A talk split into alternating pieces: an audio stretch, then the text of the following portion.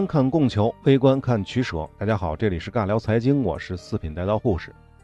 那这一期呢，我们接着说古罗马的税收。那么上一期呢，我们讲到了古罗马的包税商。这期呢，我们接着说行省人呢是否需要服公役。显然，这个公业是罗马公民对公众的一种义务，因此呢，行省人是不需要服公役的，或者说呢，没有服公役的权利，因为你不是罗马公民嘛。但实际上，我们都明白，公益的本质就是人民提供免费的劳力，这种便宜或者说这种优良传统，任何统治阶级都不会轻易放弃的。所以呢，在行省这边呢，就把公益的名字换一下就行了，而且肯定这些大部分都是体力劳动。那么，罗马的行省人的这些徭役呢，它不是制度化的，也就是说，它不是每年都要服，而是按需服役。另外呢，就罗马而言呢，它不会对各行省的基础建设有什么兴趣。所以呢，一般只会在战争需要的时候才会动用涉及到行省的百姓从事徭役工作，比如营造、运粮等等。那么最后就是兵役了，这个就更清楚了。行省人肯定是没有权利服兵役的。对比于中国商周时期，罗马人和行省人相当于就是国人和庶人的差别。不过呢，从奥古斯都时代呢，由于罗马军团大部分都部署在边疆，而内部行省的驻军呢非常少。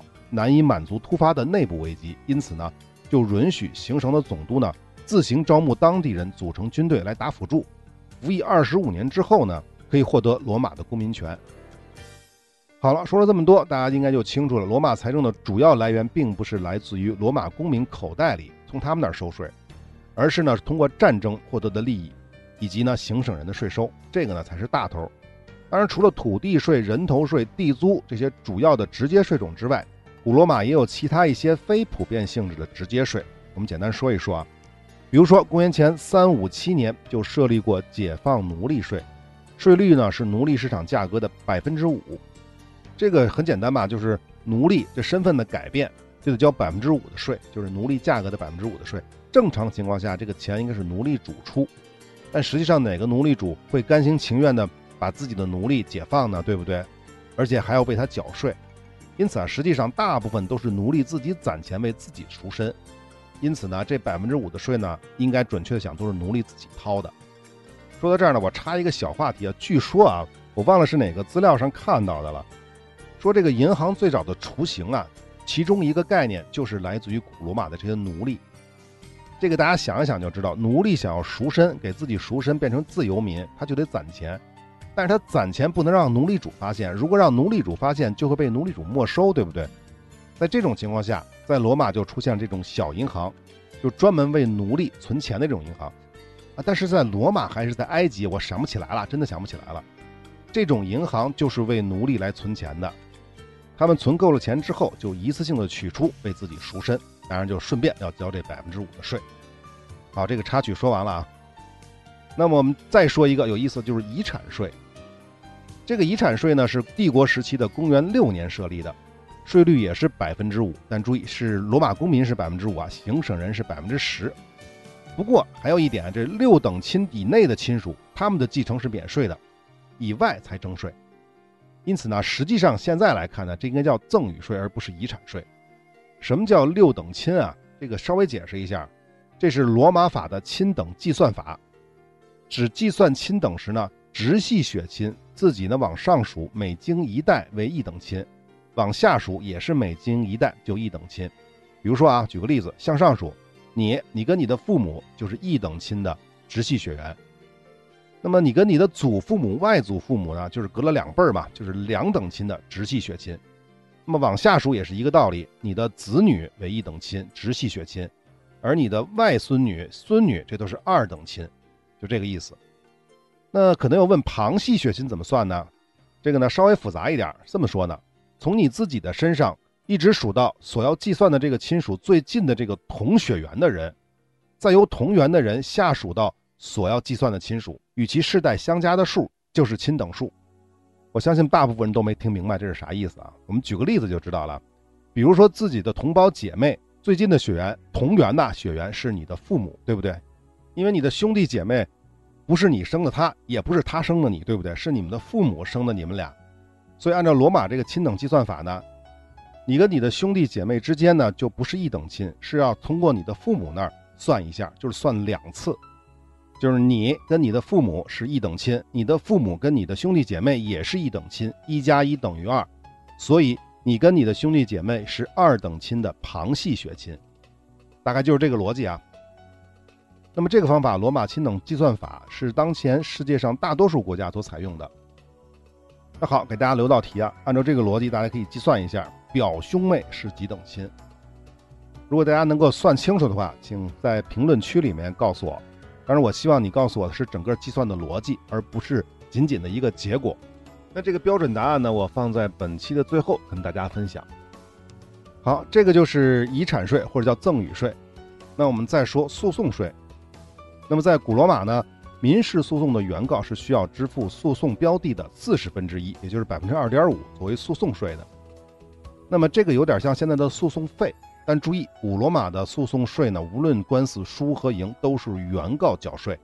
那很多资料都说啊，说这个诉讼税的这个税种呢，在古罗马某种程度上是鼓励了违法行为。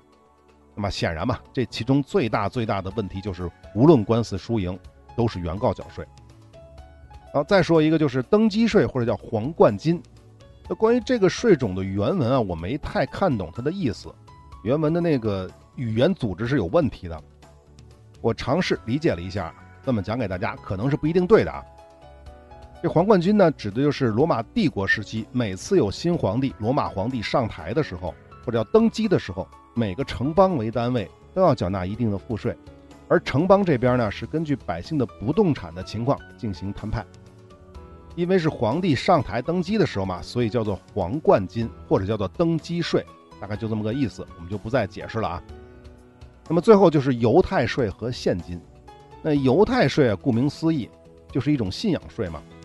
这是针对罗马公民当中犹太人征收的，税额是每年缴纳两个德拉克马银币。啊，这种银币的重量在各时代是不一样的。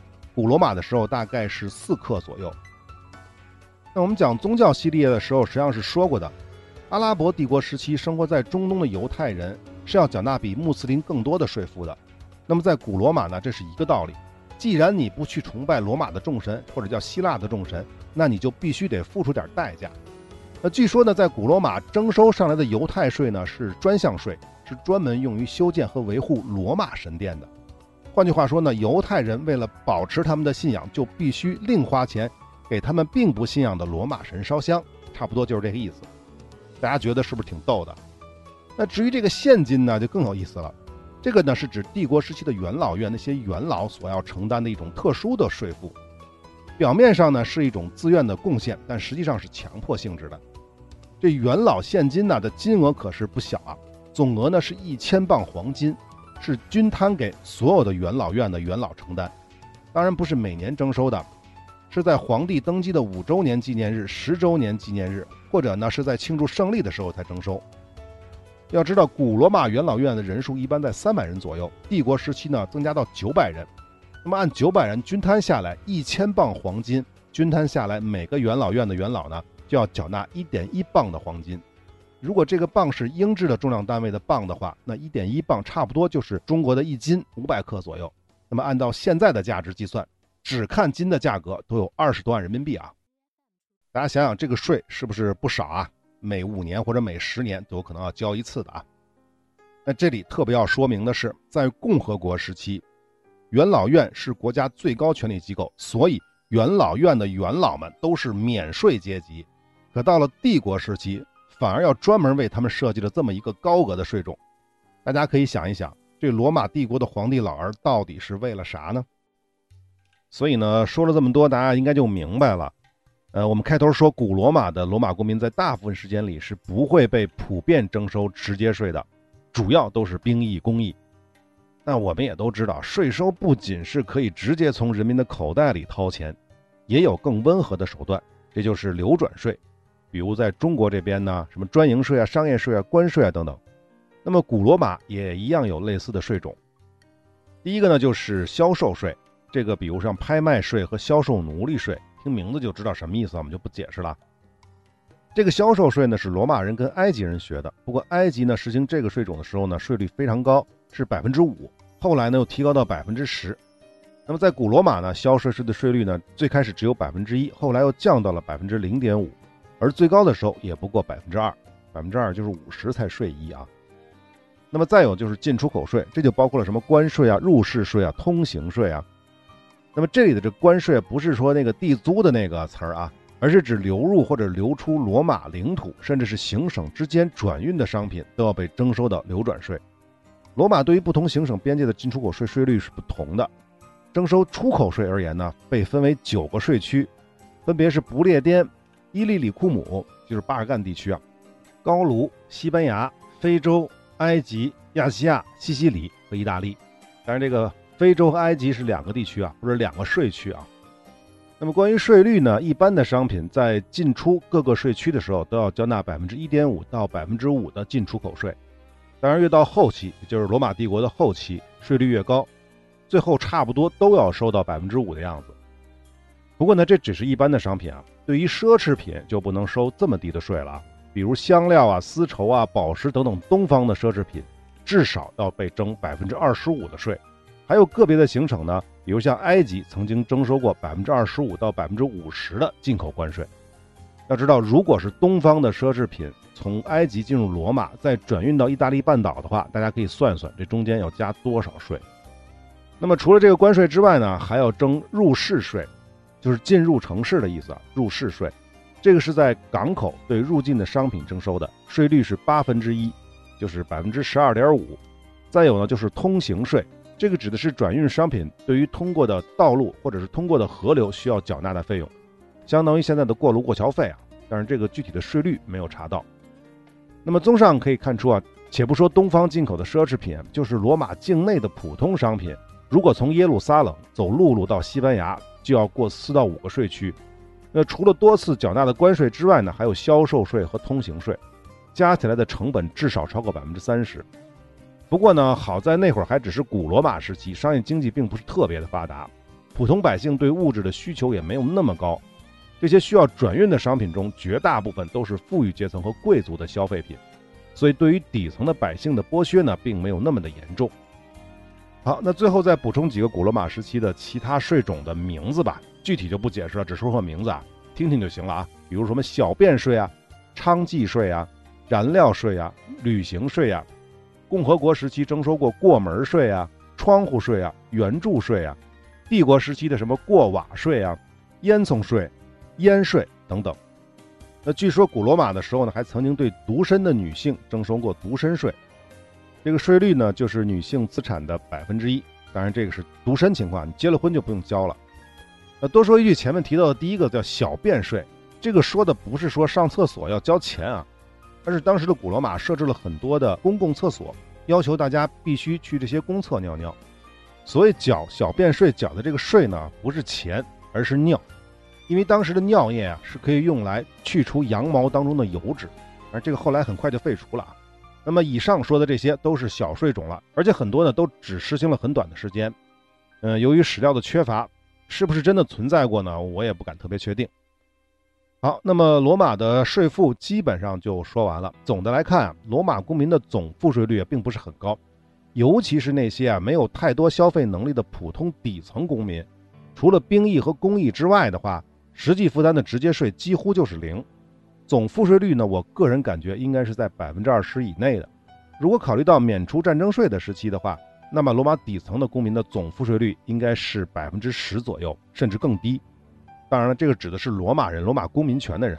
那些行省的人，那总赋税率就要高得多了，应该普遍都在百分之三四十以上。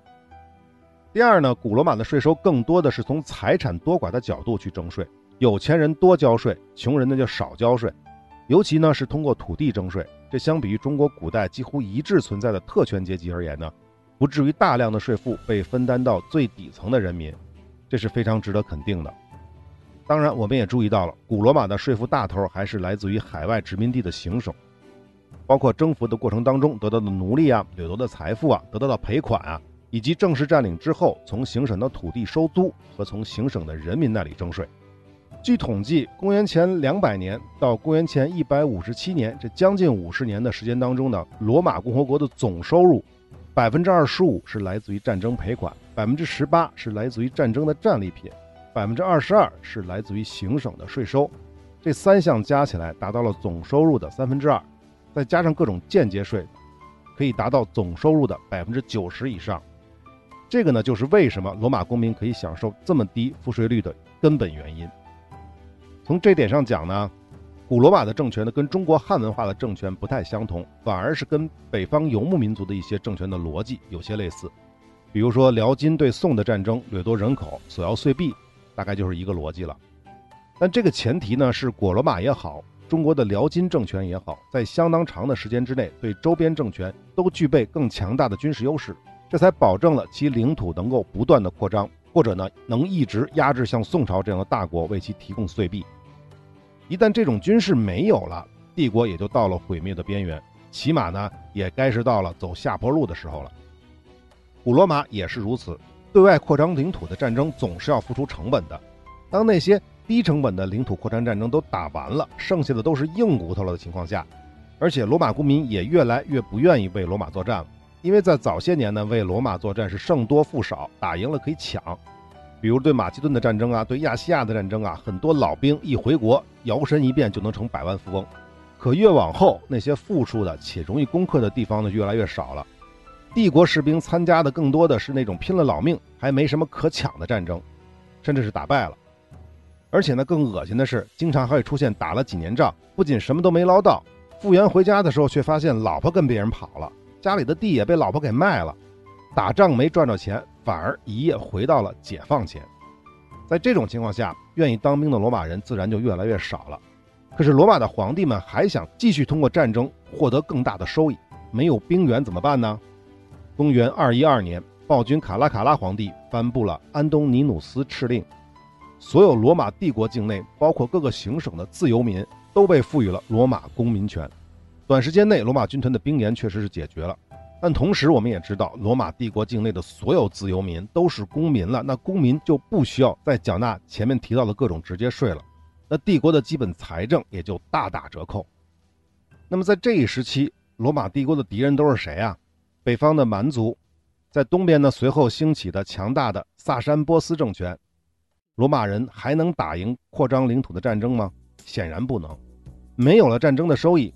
行省人的直接税又没了着落，那帝国的财政能不瓦解吗？帝国的经济能不崩溃吗？那伴随着蛮族的入侵、争夺皇权的内战，内忧外困下的罗马帝国就只能靠着货币贬值勉强度日了。这部分呢，我们在货币那期呢稍微说过，大规模的缩水货币的成色就是在这一时期。因此啊，很多学者就认为，安东尼努斯敕令呢，就是罗马帝国三世纪危机的导火索。使得罗马帝国彻底走向了衰落。这个罗马帝国的三世纪危机呢，大家有兴趣可以百度一下。总之就是罗马帝国走下坡路啊。那么再之后的罗马呢，公元二八四年，戴克里先上台了，为了解决财政危机，进行了一系列的改革，其中就包括了取消了很多免税特权，目的就是为了保证税收，但同时这也为后来的罗马帝国的横征暴敛开了一个大口子。帝国的苛捐杂税是一年比一年的多，可以说戴克里先的改革只是让这个国家的衰败的方式变了个模样而已。最后呢，叫我说呀，罗马帝国的税收政策比同期的中国汉朝啊，虽然各有特色，但最终还是殊途同归。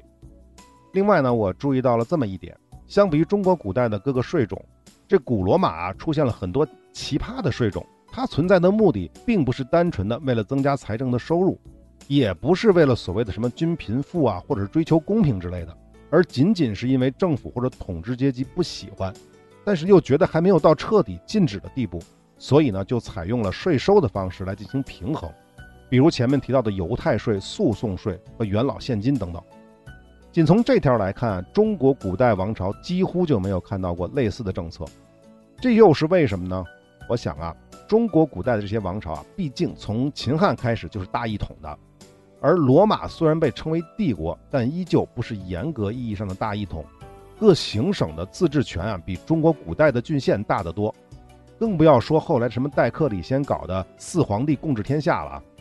所以啊，在中国古代，皇帝老儿的权力非常之大，天子不喜欢的东西，或者上层统治阶级不喜欢的东西，并不需要通过税收来调节。只需要刷一道圣旨就解决了。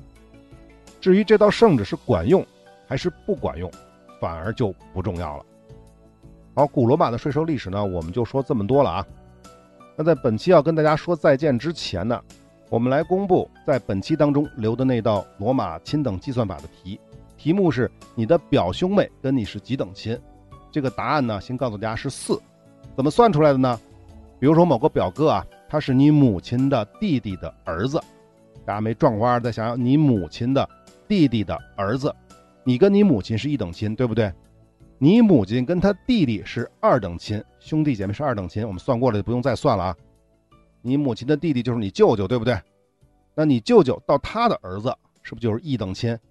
那么算一下吧，一等亲加二等亲加一等亲，最后结果是四等亲。好，答案说完了。多说一句啊，这个罗马亲等计算法是定义上有点糊涂，但是实际使用的过程当中呢，你稍微的把这个逻辑捋清楚了，它是非常简单的。这也是为什么世界上大多数国家都采用这种亲等计算法的这个原因。好，本期就到这里了，我们下期再见。Now listen to me.